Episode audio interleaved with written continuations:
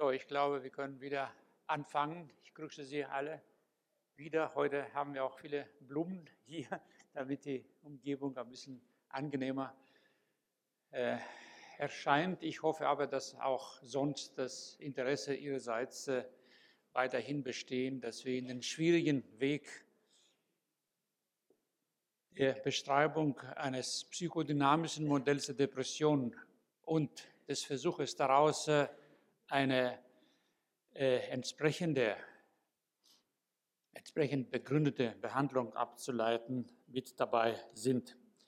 Bevor ich es vergesse, äh, wir wurden gebeten von den Organisatoren wieder im Rahmen der äh, jedes Jahr äh, stattfindenden Evaluierung der Vorlesungen, Seminaren und äh, anderen Veranstaltungen äh, werden Sie also alle gebeten, einen Bogen auszufüllen. Den können Sie beim Ausgehen nachher äh, bekommen und äh, darf ich Sie bitten, ihn ausgefüllt morgen hier zu bringen, denn äh, ich muss die Bögen sammeln und dann insgesamt abschicken.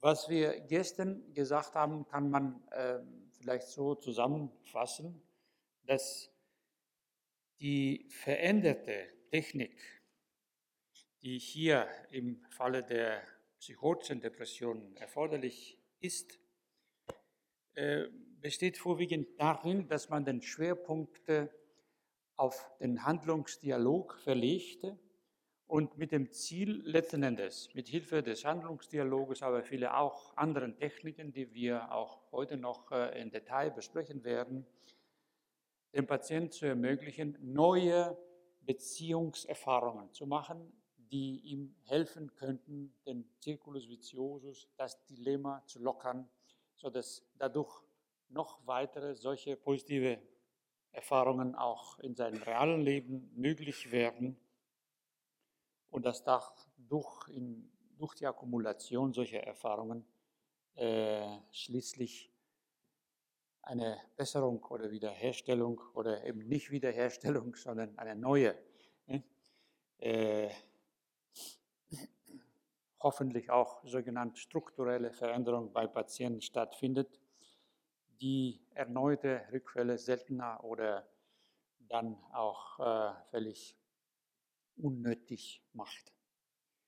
Ich will aber in Einzelheiten diese neue Technik weitergeben Sie können sich erinnern, dass äh, ich gesagt habe, ich bin sehr sparsam mit Deutungen, zumal genetische Deutungen. Äh, Deutungen kommen vorwiegend in späteren Stadien der Behandlung vor. Solche Deutungen im Laufe der fortgeschrittenen therapeutischen Prozesse sind aber selbstverständlich nicht verboten. Im Gegenteil ist letzten Endes unser Ziel.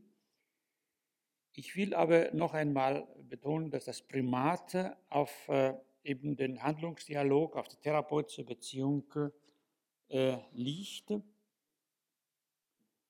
Die veränderte Technik zeigt sich auch äh, dadurch, dass ähm, eine Ermutigung und eine narzisstische Stützung des Patienten in dem, was er sagt und was produziert und was er von sich aus als Deutungen bringt. Eine solche Ermutigung und äh, Lob wäre es zu viel gesagt, auf jeden Fall eine indirekte narzisstische Zufuhr oder Akzeptanz hier viel wichtiger ist als sonst bei neurotischen Patienten, an den Behandlungen von neurotischen Patienten.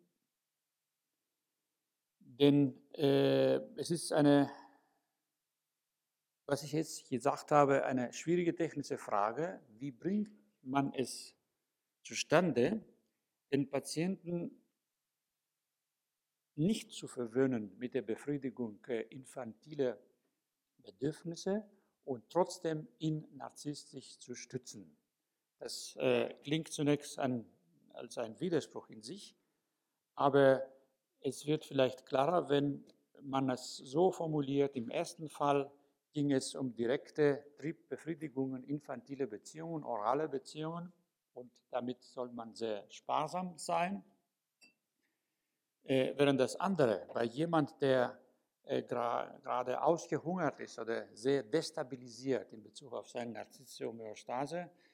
Äh, es wäre falsch, wenn im Sinne einer äh, falsch verstandene Abstinenzregel man äh, jede solche positive Äußerungen sich enthält. Das ist etwas, was äh, fortgeschrittene Patienten manchmal als äh, Kritik oder Evaluierung, wenn Sie so wollen, des therapeutischen Prozesses mal äh, bringen und zum Ausdruck bringen, dass die nie ein direktes oder indirektes Lob gehört haben in dieser Behandlung oder in anderen Behandlungen. Und das ist etwas, was wir alle brauchen und äh, das sollte auch nicht äh, etwas Verbotenes sein. Äh, man muss selbstverständlich auch damit vorsichtig sein, aber aus anderen Gründen. Ich bin zum Beispiel damit bei schizophrenen Patienten sehr vorsichtig, die das anders verstanden haben. Die sind sehr misstrauisch, mit Recht, denn die haben einiges erlebt in ihrem Leben und es wird alles anders verstanden, anders umgedeutet. Äh, aber hier bei den depressiven Patienten, glaube ich, ist diese Gefahr, dass das missverstanden wird als List sozusagen, dass man sie irgendwie reinlegen oder äh, einschmeicheln will, nicht so groß, sondern im Gegenteil, weil es eine echte Äußerung, eine positive Akzeptanz äh, unsererseits ist. Ich glaube, es ist etwas sowohl Natürliches, aber auch sehr Notwendiges für die Behandlung. Also das wäre zum Beispiel ein kleiner Unterschied zur Behandlung von reifen Neurosen, wo man es eigentlich äh, auch gelegentlich tun sollte oder auf jeden Fall sich nicht verbieten, aber das gehört nicht so sehr zu der Technik. Äh, überhaupt im Hinblick auf unsere äh, Interventionen bei einer solchen Behandlung ähm, würde ich gern einige Differenzierungen oder andere Akzentverschiebungen im Vergleich zu dem, was äh, sonst gemacht wird oder äh, geschrieben wird. Man weiß in Wirklichkeit auch nicht, was Therapeuten in Wirklichkeit tun. Ne? Was sie tun, ist oft etwas anderes als das, was sie schreiben. Äh, mir passiert es auch äh, oft, deswegen versuche ich nach Möglichkeit, mir selbst gegenüber äh, ehrlich zu bleiben. Das gelingt nicht immer. Es heißt also, äh, offiziell und modernerweise, so wie zum Beispiel Biebrink das äh, formuliert hat, es gibt äh, fünf Arten von äh, Interventionen. Das hat er nicht nur er gesagt, sondern hat zusammengefasst. Äh, es gäbe Suggestion, es gäbe Manipulation, es gäbe Abreagieren von Affekten, es gäbe eine Konfrontation und eine Deutung, Rekonstruktion können wir zusammennehmen. Äh, und es wird oft gesagt, dass im Falle schwererer Störungen und im Gegensatz zu der Behandlung von neurotischen Störungen die erste drei genannten Techniken eigentlich nicht nur erlaubt, sondern auch geboten werden, also Suggestion, Manipulation und Abreaktion von Affekten. Äh, dazu möchte ich doch Folgendes äh, Abgrenzendes sagen. Selbstverständlich, es bleibt nicht aus, dass eine suggestive Wirkung äh, immer vorhanden ist, ob man es will oder nicht. Ich würde aber sie nicht äh, als äh, Programm ansehen, als äh, absichtlich herbeizuführende therapeutische Technik oder Wirkung. Auch bei äh, schwereren Störungen, auch bei Psychosen oder sagen wir, nicht psychotischen, aber auch nicht neurotischen Störungen, Störungen, äh, nicht mit Absicht versuchen, den Patienten suggestiv äh, zu manipulieren. Oder zu überlisten. Das wäre so ein Grenzfall, das, was ich gestern in der Diskussion, glaube ich, gesagt habe über die äh, manischen Patienten, wo ich früher äh, die Vorstellung hatte, ich musste schnell auf diesen schnell vorbeisausenden Zug des äh, manischen, betriebsamen und sehr bewegten und äh, antriebsreichen manischen Patienten draufzuspringen, um dann insgeheim an die Bremse zu gehen, um versuchen, ne, äh, zum Stillstand zu bringen. Also, ich würde auch heute mit dieser Formulierung ein bisschen zurückhaltend sein. Äh, also, man sollte nach Möglichkeit dem Patienten gegenüber ehrlich sein in seinen Absichten, äh, besonders bei dem schizophrenen Patienten, aber sicher auch bei den äh, Patienten mit einer affektiven äh, Störung. Also, Suggestion spielt eine enorme Rolle soll aber nicht als ein bewusstes Programm und Absicht äh, im Gange gesetzt werden, wenn sie ohnehin geschieht. Es ist auch, äh, dann muss man das selbstverständlich hinnehmen. Es ist auch die Frage, was man darunter versteht. Wenn man darunter eine spontan stattfindende Identifikation mit dem Therapeuten oder mit seinen Ansichten und so meint, das ist etwas anderes als äh, wenn man hier eine besondere suggestive Technik äh, im Gange bringen würde. Das ist etwas, was ich auf jeden Fall äh, als nicht zu meinem sonstigen Behandlungsstil passend empfinden würde. Dasselbe gilt auch für die Manipulation in dem Sinne, dass man versucht, den Patienten zu überlisten. Etwas anderes ist die Abreaktion von Gefühlen. Ich würde schon, also die Katharsis, ja, ist das, was Freud als erster entdeckt hat. Sie ist auch nicht das Allheilmittel, äh, aber sie ist sehr wichtig im Hinblick auf die Tatsache, dass wir es hier mit einer Regression des Affektes zu tun haben, eine Vergröberung des Affektes, äh, ein Verlust der differenzierten, äh, guten Funktion des Affektes, sodass Affekte die diffus sind, sammeln sich äh, an und versuchen zunächst mal äh, nach außen zu kommen. Wichtiger wäre hier durch die Benennung, das ist, was ich an der Stelle der drei genannten Indikationen, äh, Interventionen nennen würde, durch die Benennung sie immer wieder an das Wort äh, zu binden und so zu kontrollieren, indem man in dem Hier und Jetzt die vorhandenen Affekte benennt hilft man dem Patienten viel mehr, als äh, wenn man ihn ermuntert, immer wieder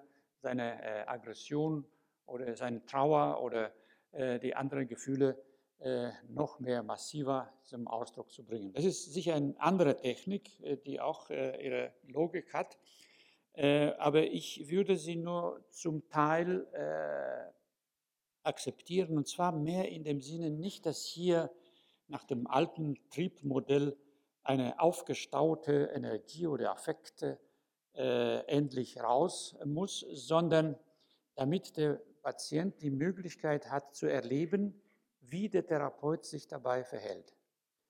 Äh, ich will damit sagen, bei solchen Abreaktionen von Affekten, überhaupt beim Erleben von affektiven äh, Zuständen, es ist viel wichtiger, das Erlebnis der empathische Begleitung mitzukriegen für den Patienten, das eben zu erleben, als die Abreaktion als solche.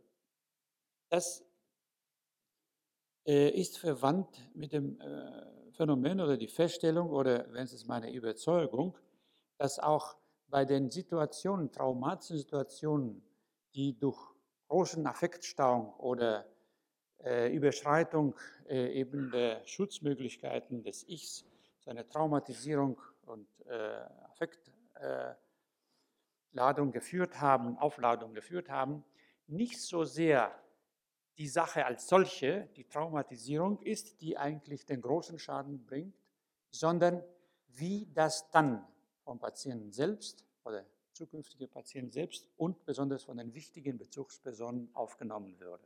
Ich kenne das zum Beispiel von Fällen von Vergewaltigungen von äh, Kindern und Mädchen äh, im sechsten und siebten und achten Lebensjahr erfährt man später in äh, Analysen und zwar in fortgeschrittenen Stadien, dass, was, dass das, was die Betreffenden besonders getroffen hat, nicht die Tatsache der Vergewaltigung als solche war, sondern dass zum Beispiel die Eltern und die Mutter, wenn sie davon erfahren hat, das irgendwie beiseite gelegt hat oder sogar Vorwürfe hinzugekommen sind, oder äh, dass es verschwiegen wurde, dass darüber überhaupt kein Wort äh, verloren ging, dass keine begleitende, einfühlsame Begleitung und Stützung stattgefunden hat. Das scheint viel mehr traumatischer zu sein als die Tatsache, dass ein äh, fremder, wildfremder Mensch äh, jemand angegriffen hat oder sexuell missbraucht hat und so, was sicher auch schlimm genug für sich ist,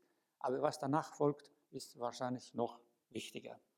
Und so meine ich auch, dass wenn ein Patient den Mut bringt und äh, im Laufe des Vertrauens, was äh, in der Beziehung, therapeutischer Beziehung äh, sich entwickelt, den Mut bringt, über äh, seine größten Fantasien, die manchmal etwas Komisches, Lächerliches sagen, zu sprechen, oder äh, den Mut bringt, äh, große Wut oder kindlich anmutende Wutreaktionen zustande zu bringen, äh, das ist gut äh, oder es wird zu einem guten, wirksamen, therapeutisch wirksamen Faktor, besonders wenn es spürt, dass der Therapeut das richtig versteht und auch akzeptiert, in der Lage ist zu verstehen, warum er in diesem Moment sich äh, so äh, kleinkindlich sich verhält oder unbeherrscht ist oder solche lächerliche großen Fantasien hat und so. Wenn er spürt, dass das verstanden und zunächst mal akzeptiert wird, das ist, was ich immer meine mit den guten neuen Erfahrungen. Er macht also die Erfahrung einer empathischen Begleitung äh, oder im Falle der positive Akzeptanz von Leistungen erfährt eine Kontingenzerfahrung, würden die Säuglingsforscher sagen. Das sind alle Dinge, die er als Kind zu wenig oder überhaupt nicht erlebt hat. Und das ist, was ihm tatsächlich bieten könnten. Also wenn wir aber jetzt auf diese Abstufung von Interventionen noch weiter äh, differenzierungsmäßig nach oben gehen, dann werden also die Benennung, das ist für mich sehr wichtig, gerade in dieser Form von Therapien, die Benennung im Hier und Jetzt. Äh, es wurden gestern in der Diskussion auch einige Beispiele erwähnt, zum Beispiel von Patienten, die keinen Blickkontakt äh, haben können oder wollen äh, wie eine Patient von mir, die sich hinter ihr langen Haaren sich versteckte und wo es vielleicht zu lange bei mir gedauert hat, bis ich den Mut gefunden habe, zu verbalisieren, das, was ich schon einige Zeit davor gemerkt hatte, dass nämlich hier eine große Angst der Patienten vorhanden war, dass wenn unsere Blicke sich treffen, etwas Schlimmes passiert, dass entweder sie oder ich kaputt äh, gehen. Und als ich endlich den Mut hatte, das zu formulieren, dann konnten wir uns äh, gegenseitig anschauen und es gab Blickkontakt wieder. Und hat sich gleichzeitig auch vieles anderes äh, geändert. Eine Stufe höher ist die Konfrontation, dass man auf äh, Widersprüche aufmerksam macht, äh, in dem, was der Patient bringt oder an dem, was draußen geschehen ist oder an seine Haltung hier oder draußen und so weiter. Und diese Konfrontation vorbereiten meistens regelrechte Deutungen, äh, also Interpretationen, Zusammenhangsaussagen, sozusagen über, Aussagen über Zusammenhänge. Äh, mit solchen Deutungen, wiederhole ich noch einmal, bin ich äh, sehr zurückhaltend in der Behandlung solcher Patienten, zumal gerade bei psychotischen Patienten, aber auch bei sonstigen nicht psychotischen, schwergestörten man muss damit rechnen, dass jede gute Deutung, und zwar je besser es ist, umso schlimmer, eine narzisstische Kränkung ist. Das ist eins zu null sozusagen für den Therapeuten. Und wir wollen den Patienten nicht besiegen und ihm nicht nachweisen, dass er im Unrecht ist oder dass hier was falsch macht oder ihm nachweisen, hier bist du wieder aggressiv gewesen und so weiter. Also das ist, was ich mit äh, System versuche zu vermeiden, denn ich glaube, das ist sehr schädlich. Damit machen wir vieles kaputt, was wir sonst aufgebaut haben. Äh, der Patient wird dann äh, bestensfalls aus Höflichkeit äh, vielleicht zustimmen, meistens wird innerlich auf jeden Fall in einen Zustand des Widerstandes sich versetzt. Also jede Deutung ist eine potenzielle Kränkung, das musste man äh, im Kopf behalten. Deswegen sind die beste Deutung diejenigen, die vom Patienten selbst kommen. Äh, dann hat er die Leistung vorbracht äh, und dann hat er das selbst gesagt. Das ist auch wahrscheinlich der Grund, warum ein anderes technisches Mittel, die Metaphorik, von dem gestern auch die Rede gewesen ist, äh, so nützlich sein kann, wenn äh, in der Form eines Bildes oder eine kleine Geschichte äh, etwas gesagt wird, das hat oft den Charakter, äh, es wird, ist nicht so persönlich sozusagen. Das ist eine, nicht eine Weisheit, die der Therapeut dem Patienten äh, vermittelt oder vermitteln will, sondern das ist eine, die Moral der Geschichte sozusagen, etwas, was von einem Dritten gesagt wird. Die Realität ist so, dass wir beide sehen dran etwas. Ähm, das ist eine Art Triangulierung, die sich äh, da stattfindet. Nicht umsonst äh, spielen solche Geschichten, Parabel, äh, metaphorisches Erzählen und so weiter in der Pädagogik eine große Rolle. Äh, Aesop war der Erste, der da äh, einiges geleistet hat. Solche, also metaphorische Mitteilungen oder Bilder äh, ermöglichen die Vermittlung bestimmter äh, Inhalte, eine Deutung, wenn Sie sagen, sehr indirekt, sodass der Patient nicht in die Konfrontation äh, mit den Therapeuten verrät, wer hat bessere Deutungen oder wer sieht die Sache besser. Also das wäre noch äh, eine kleine äh, Einzelheit. Ich will jetzt zu einem konkreten Beispiel äh, übergehen, denn ich glaube, alles bleibt ein bisschen zu theoretisch und unscharf, wenn man es nicht sieht, wie es in der Wirklichkeit vor sich geht. Ähm, ich habe von verschiedenen Gefahren und Komplikationen in Behandlungen schon andeutungsweise gesprochen, über die Gefahr, dass wir aus einem Gegenübertragungsagieren Schädliches für den Patienten tun und so weiter, oder auf die Gefahr hin, dass man äh, sich in Sadomasochisten Auseinandersetzungen mit dem Patienten äh, sich verwickelt, sodass vielleicht der Eindruck entstehen könnte, solche Behandlungen wären immer sehr dramatisch und schwierig. Das ist gelegentlich so, aber meistens eigentlich nicht. Besonders bei den Patienten, die ich hier im Auge habe, also affektiven psychotischen Patienten im Intervall, entwickelt sich meistens eine äh, ruhige, positiv gefärbte Übertragung, innerhalb äh, deren man angemaßen gut arbeiten kann. Aber äh, trotzdem, auf die Dauer entwickeln sich bestimmte Komplikationen oder fast regelmäßig auftretende äh, Gefahren, die man doch äh, rechtzeitig sehen sollte. Ich berichte also, äh, um einiges davon zu demonstrieren, über den Fall einer Patientin, die zu mir kam nach längerer Zeit, äh, äh, nach einer längeren psychiatrischen Karriere, wenn man so will, Sie hatte 20 Jahre davor eine postpartale Psychose gehabt, depressive Psychose nach Geburt des ersten Kindes. Sie hat eine zweite solche Psychose circa zehn Jahre später, als sie das zweite Kind bekam.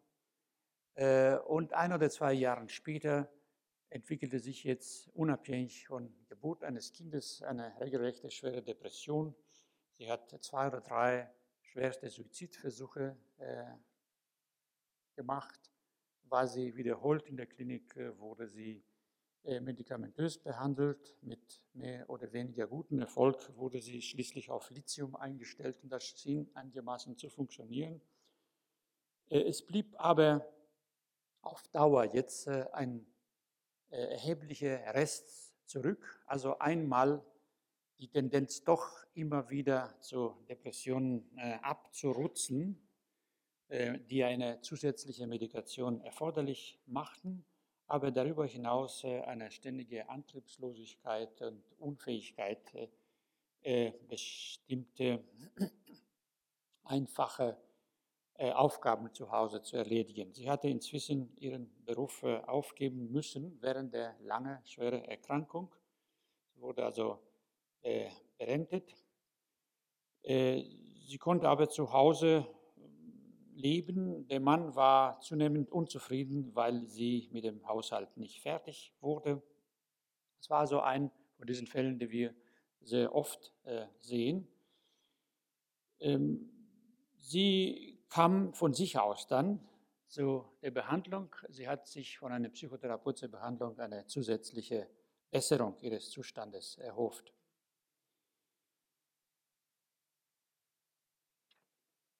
Ich will einiges abkürzen, damit wir mit der Zeit zurechtkommen.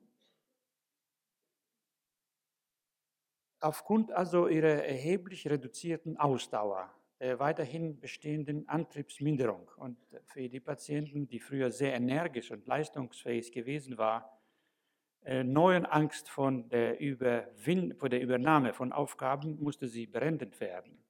Zu Hause war sie weiterhin ebenfalls antriebsgemindert und quälte sich in ihrem Kampf um die Erfüllung ihrer häuslichen Pflichten, mit denen sie letztlich nie fertig wurde. Der daraus entstehende Leidensdruck war es auch, der sie zum Psychotherapeuten führte. In den ersten eineinhalb bis zwei Jahren der einmal wöchentlich stattfindenden Behandlung fühlte die Patienten die Stunden mit sehr präzisen, detaillierten Berichten über ihre alltäglichen kleinen Schwierigkeiten. Ich habe diese einem Dritten wahrscheinlich belanglos erscheinenden Störungen und Schwierigkeiten ernst genommen und der Patient signalisiert, dass es gut wäre, wenn sie, sofern sie das Bedürfnis dazu spürt, weiterhin darüber detailliert berichten kann. Ähm, wenn Sie das schon Suggestion nennen wollen, dann ist das eine Suggestion, aber ich glaube, das wäre nicht so weiter. Erfassung des Begriffes, also solche leichte Signalisierungen meinerseits, es ist gut so, machen wir weiter so, ich habe nichts dagegen. Nun, äh, allmählich begann ich dann, äh, sie mit gewissen Widersprüchlichkeiten zu konfrontieren, dem, was sie sagte. So etwa mit der Tatsache, dass sie mit der Ausführung einfacher Säuberungsarbeiten enorme Schwierigkeiten hatten, während sie zu anderen und komplizierteren, höher stehenden Aufgaben wie Briefe schreiben etc. sehr wohl in der Lage war. So wurde es immer möglich, die Funktion dieser sogenannten Antriebslosigkeit und ihres Versagens äh, besser zu verstehen, äh, die also in gewisser Hinsicht auch eine Verweigerung, eine innerliche Verweigerung war zur Durchführung äh, der Haushaltsaufgaben und äh, das führte uns allmählich zu dem Konflikt mit dem Ehemann, der ja darauf bestanden hat. Er meinte, jetzt bist du gesund geworden, jetzt brauchst du nicht zu arbeiten, jetzt äh, bist du dran, muss wenigstens die Haushaltarbeit gemacht werden. Und was bei der Patienten noch mehr diese Protesthaltung, gerade in Bezug auf das, was der Ehemann haben wollte, sich zeigte, aber nicht in dieser offenen und bewussten Form, sondern als eine Antriebslosigkeit. Das waren Begriffe, die sie auch von ihren behandelten Ärzten gehört hat, gelesen hat und so weiter und die sie auch benutzte. Ähm, hätten wir also hier ein Beispiel für die Konfrontation. Ne? Ich äh, gebe ich keine Erklärung zunächst, wie es dazu kommt, sondern ich mache darauf aufmerksam und die Patientin ist in der Lage, mehr oder weniger selbst äh, nachzudenken oder anfangen nachzudenken, ob es nicht damit zusammenhängt, ob es nicht ein innerer Widerstand, eine Protesthaltung dahinter steht. Im Laufe der Zeit stellte sich eine gewisse Besserung im Befinden und in der Leistungsfähigkeit der Patienten ein. Ich hatte jedoch den Eindruck, dass das Eigentliche, die Kerndynamik des Ganzen noch nicht sichtbar, geschweige denn deutbar war. Wir haben also diesen Gehorsam-Ungehorsam-Komplex oder Konflikt in Bezug auf äh, die Beziehung zu ihrem Mann, wenn Sie so wollen, interpersonale Therapie. Ne, das ist, was Arieti, Bemborand äh, in Wirklichkeit auch machen. Die konzentrieren sich auf die Auswirkungen oder Erscheinungen oder Manifestationsformen des Grundkonfliktes in den realen momentanen Beziehung des Patienten. Das ist sicher eine sehr gute Methode, damit äh, zu beginnen.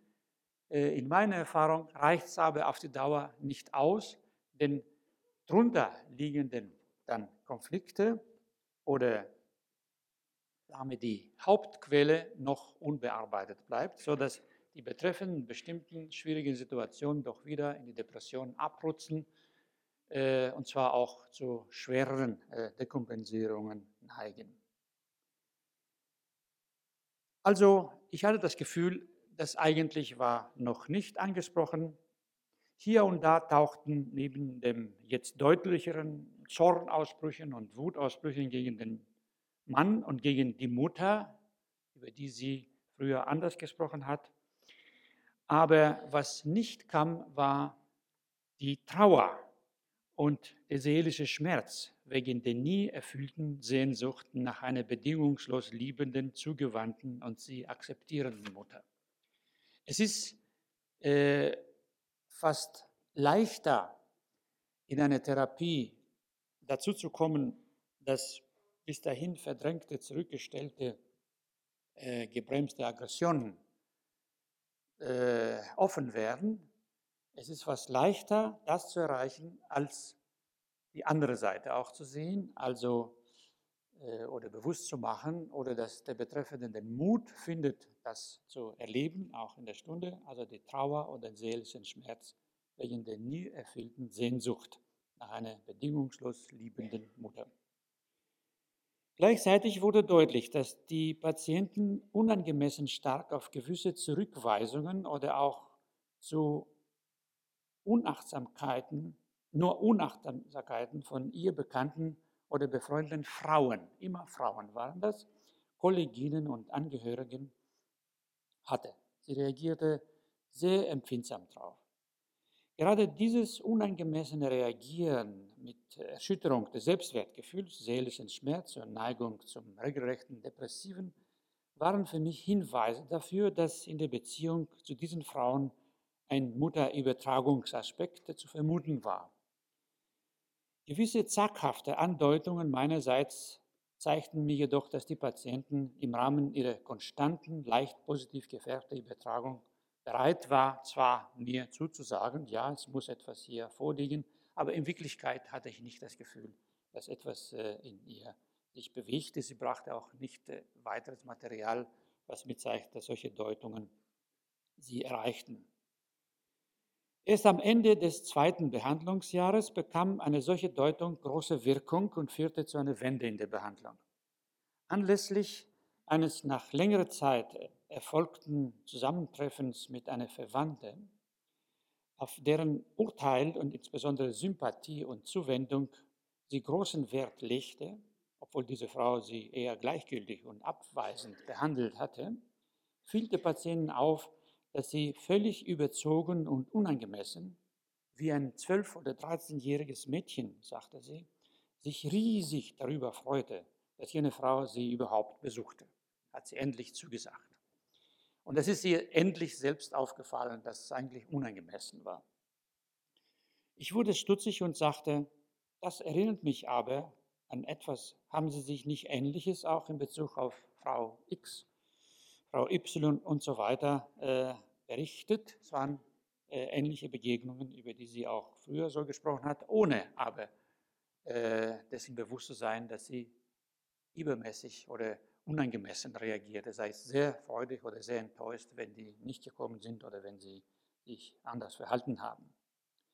Haben Sie nicht gesagt, dass es sich dort auch jeweils um Frauen gehandelt hatte, von denen Sie wenig oder kaum besonders nett behandelt wurden, bei denen Sie aber um ihre Liebe und Zuwendung und Sympathie und Freundschaft sozusagen gebuhlt und schrecklich traurig reagiert hatten, als sie mit der Realität konfrontiert wurden?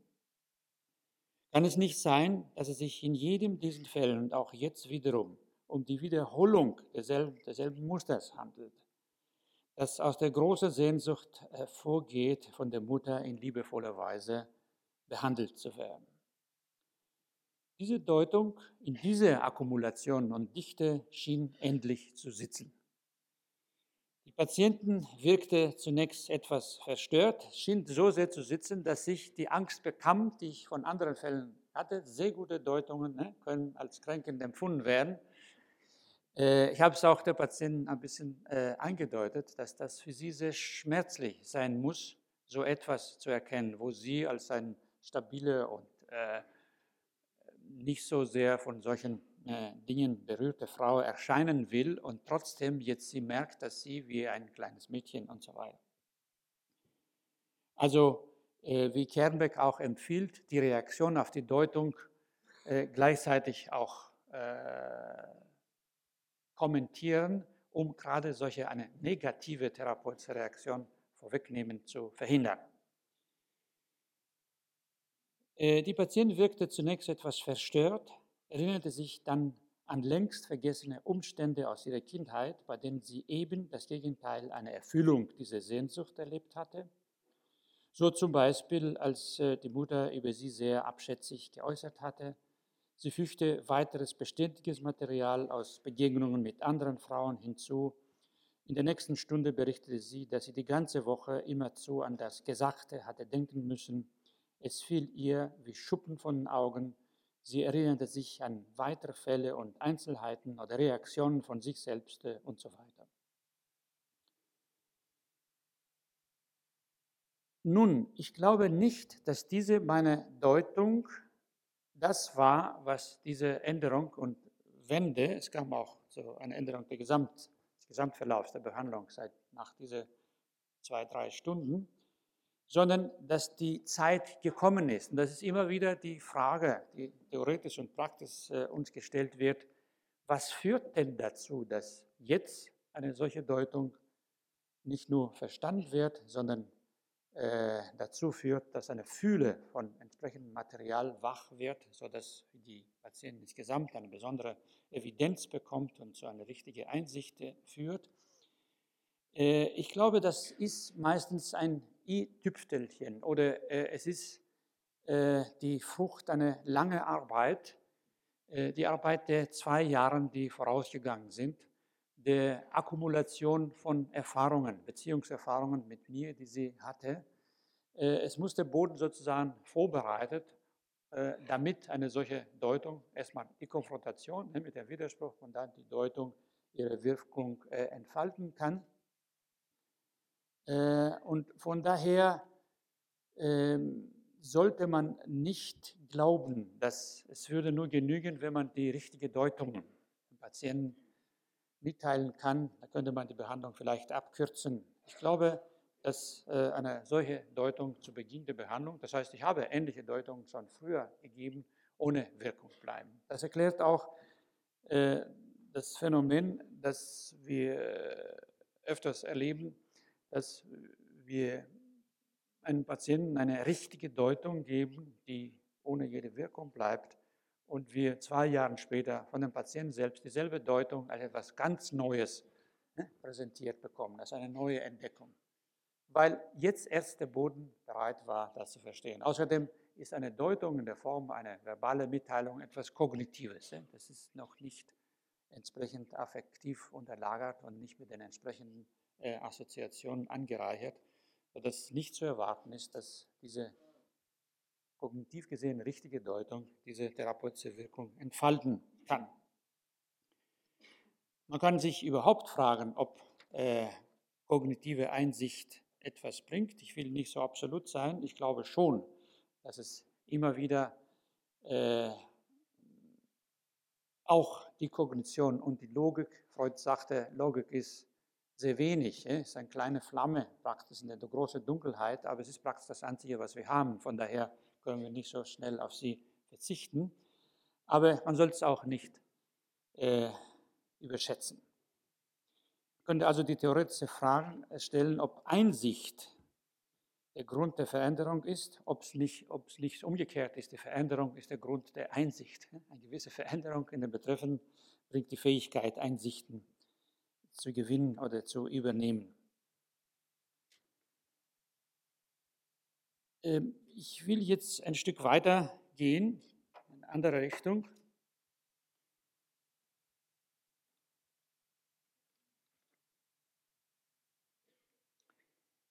Ich glaube, dass diese Technik, die ich hier vorschlage, das ist nicht meine Technik, sondern ich kenne viele Kollegen, die in ähnlicher Weise arbeiten, vielleicht äh, bisschen klarer wird, wenn man sie vergleicht mit anderen Verfahren, die auch ihre Berechtigung haben und die äh, von anderen Therapeuten komplementär äh, oder zu späteren Zeitpunkten auch äh, bei demselben Patienten sogar angewandt werden können. Ähm,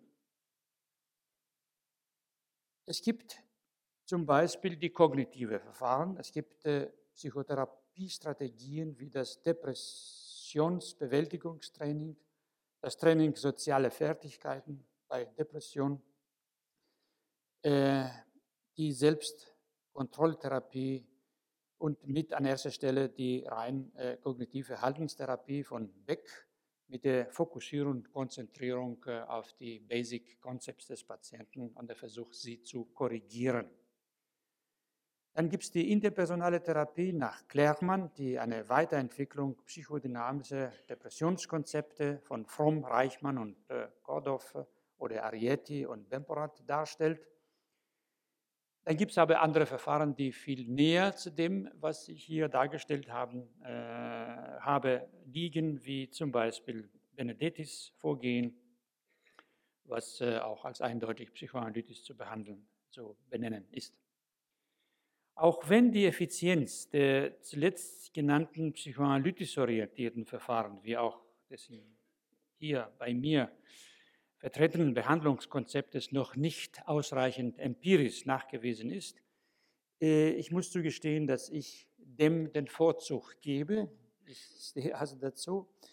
Äh, bezeichnenderweise tun dies auch manche Verhaltenstherapeuten und auch kognitive äh, Therapieexperten, wenn sie selbst persönlich in Schwierigkeiten geraten, dass sie Hilfe nach meiner Erfahrung bei psychoanalytischen Kollegen suchen. Also ich habe zwei solche Kollegen in Behandlung und äh, es ist für mich auch äh, enorm interessant und äh, bereichernd, weil ich auch die andere Seite gleichzeitig sehe und ich sehe unsere, der Psychoanalytiker, Einseitigkeit.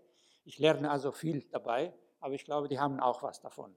Und mit äh, einem gewissen äh, Gespür haben wenigstens für sich eine andere Wahl getroffen, als sie für die Patienten treffen. Das Gegenteilige gibt es auch. Ich, also ich kenne keine Psychoanalytiker, die zum Verhaltenstherapeuten gehen, äh, um ihre eigene Restneurose zu behandeln, aber es gibt äh, viele Patienten, bei denen die Psychoanalyse wenig hilft. Ich habe selbst viele Angstneurose-Patienten zum Beispiel, die ich eine gewisse Zeit zu äh, gewissen Kollegen, die ich gut kenne, Verhaltenstherapeuten schicke, und zwar sich das auch als positiv erwiesen. Also man soll offen bleiben. Äh, wie gesagt, ich bevorzuge auch das, was ich glaube, einigermaßen zu können. Das andere kann ich ohnehin nicht. Das ist auch ein Grund, warum jeder über den anderen abschätzig spricht, weil das ohnehin nicht kann. Ne? Was soll er dann? Also insgesamt in Bezug auf Therapieeffizienz und so, wie Sie wissen, ist alles äh, unklar und noch äh, unentschieden. Es spielen auch so viele berufspolitische Argumentationen und Motive äh, mit hinein, dass man allmählich sehr misstrauisch wird über Ergebnisse von Untersuchungen auf diesem Gebiet. Denn jeder versucht, die Krankenkasse äh, auf seine Seite zu ziehen und das ist dann äh, Schluss mit der Wissenschaft. Also ich hoffe, dass es nicht allgemein so ist. Zunächst möchte ich äh, hier nicht äh, wie viele, also meine Psychoanalyse-Kollegen, alle Übenden sich auf Training stützende Verfahren als oberflächlich oder sogar als die Abwehr verstärkende Strategien ablehnen, weil ich von der eminenten negativen, das Leiden perpetuierenden Rolle der beschriebenen Circuli Viziosi in der Dynamik der Depression überzeugt bin. Und ich glaube, dass bei den sekundären Circuli Viziosi äh, kognitive Verfahren äh, oft sehr gut geeignet sind, um bestimmte eingeschliffene eben, äh, Gewohnheiten zu unterbrechen.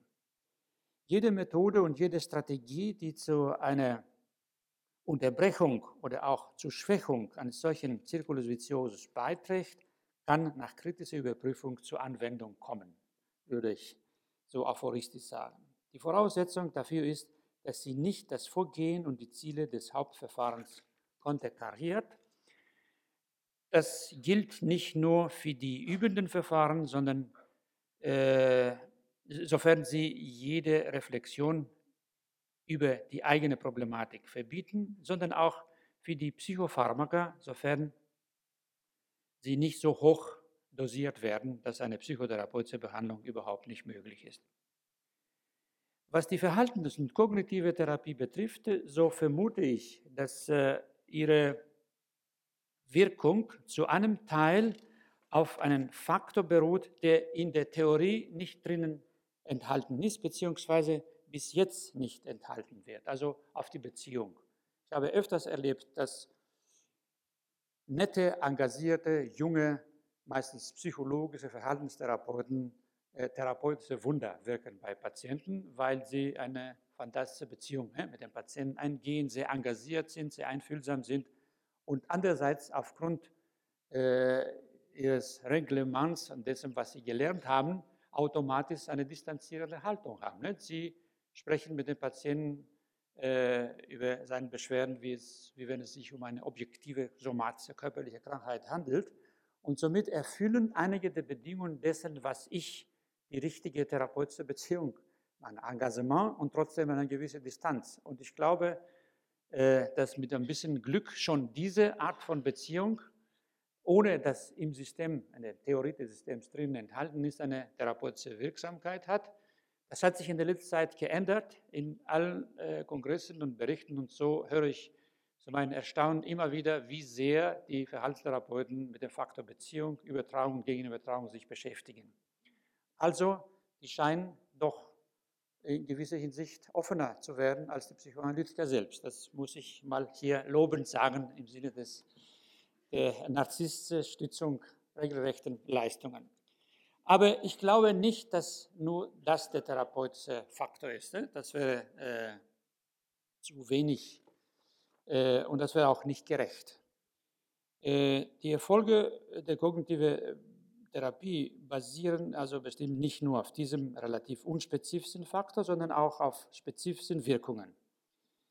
Äh, ich vermute nur, dass dieser andere Faktor mit äh, enthalten ist. Darüber kann ich speziell wenig sagen, weil ich, wie gesagt, von der Sache sehr wenig verstehe.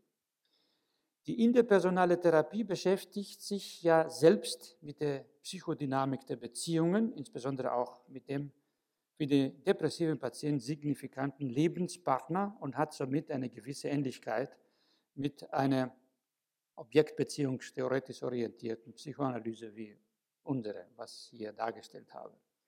Allerdings spielt bei der interpersonalen Therapie der retrospektiv deutende Ansatz keine Rolle, muss man auf die Unterschiede aufmerksam machen. Äh, doch sehe ich den Hauptunterschied zu psychoanalytischen Verfahren nicht darin, sondern in der Vernachlässigung der Rolle des internalisierten Objektes. Selbstverständlich aber kann die intensive Beschäftigung mit der Psychodynamik der aktuellen, ne, darum geht es, der Schwerpunkt ist bei der interpersonellen Therapie die aktuellen Beziehungen, so etwa auch bei der von Arietti und Bemborand empfohlenen Technik zu einer indirekten Verarbeitung des depressiven intrapsychischen Konfliktes führen. Äh, sodass im Laufe der Zeit doch zu einer Lockerung der aufgebauten defensiven Systemen äh, kommen kann. Dennoch wird oft der Punkt erreicht, wo man merkt, dass diese auf die Verarbeitung der sicher sehr bedeutsamen realen Beziehungsmuster, äh, dass das nicht ausreicht.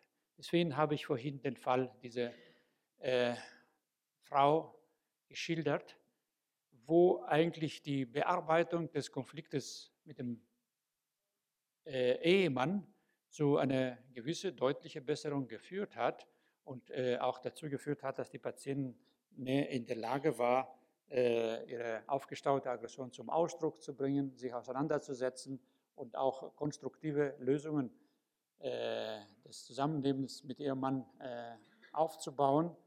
Aber es wäre dann auf die Dauer zu wenig. Denn in bestimmten Situationen hat diese weitere seelische Schmerz, der nie verarbeitet wurde, sich bemerkbar gemacht. So etwa bei dieser Begegnung mit den verschiedenen Frauen. Und das könnten in der Zukunft auch wieder neue äh, Anlässe sein für neue depressiven Phasen. Und ich glaube, äh, eine Behandlung, die dann eine Stufe tiefer geht, für die Patienten wichtig war. Äh, obwohl das andere, wie gesagt, auch sehr nützlich gewesen ist. Vielleicht auch als Vorbereitung für die andere Behandlung. Näher liegt mir freilich das Behandlungskonzept von Benedetti, wenn ich mir auch manchmal eine etwas intensivere Einbeziehung der Übertragung innerhalb der ja die genetisch wichtige und hauptsächliche Zentralbeziehung greifbar Werte äh, wünschen würde und auch die Gegenübertragung. Das tut beides äh, Benedetti sicher, äh, aber nicht in dieser spezifischen Form, wie ich es hier genannt habe. Ein weiterer Unterschied besteht darin, dass ich im Gegensatz zu Benedetti die Erfahrung gemacht habe, dass auch die Manie, und zwar sogar die akute manische Phase, psychotherapeutisch beeinflussbar ist, selbstverständlich immer zusammen mit Medikamenten. Äh, ich hatte den Eindruck, dass der sonst so enthusiastische Benedetti in dieser Hinsicht ein bisschen zaghaft ist und äh, ähm, nicht so sehr mit Manieren Positives äh, erlebt hat. Aber es kann sein, dass ich mich äh, irre. Im Übrigen überwiegen aber die Übereinstimmungen und die Ähnlichkeiten meines Verfahrens mit dem von Benedetti im therapeutischen Zugang, also Schwerpunkt auf die engagierte Beziehung, auf die Positivierung der Pathologie auf die Ermöglichung äh, zu sagen dem Patienten, welche positive Funktionen auch seine Beschwerden und so weiter haben und seine Störungen, auf die Ermöglichung äh, neuer Erfahrungen etc., aber auch in Bezug auf die Psychodynamik und sogar auch die psychodynamische Klassifikation. Ich habe schon, glaube ich, erwähnt, die Unterteilung der Depression durch Benedetti in Über-Ich-Depression, S-Depression und Ideal-Ich-Depression entsprechen in etwa der drei Säulen äh, meines Konzeptes, wenn auch in umgekehrter Reihenfolge und mit gewissen kleinen Abweichungen. Ne? Die Über-Ich-Depression entspricht der Thematik und Problematik der dritten Säule, die S-Depression entspricht der zweiten Säule äh, und der Idealdepression, eben Ideal-Ich-Depression der ersten.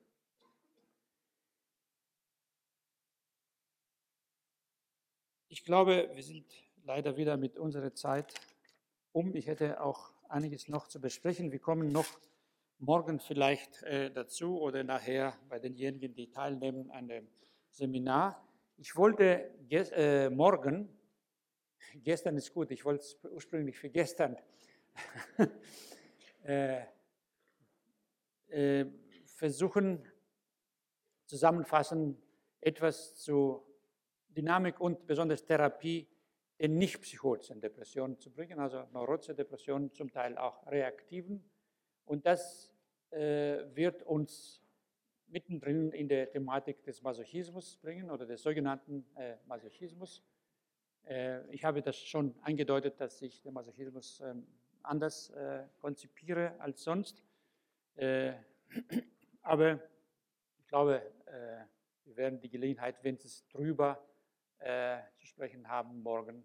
Denn bis jetzt haben vielleicht die endogenen oder psychotischen Depressionen ein gewisses Übergewicht gehabt. Also bis morgen.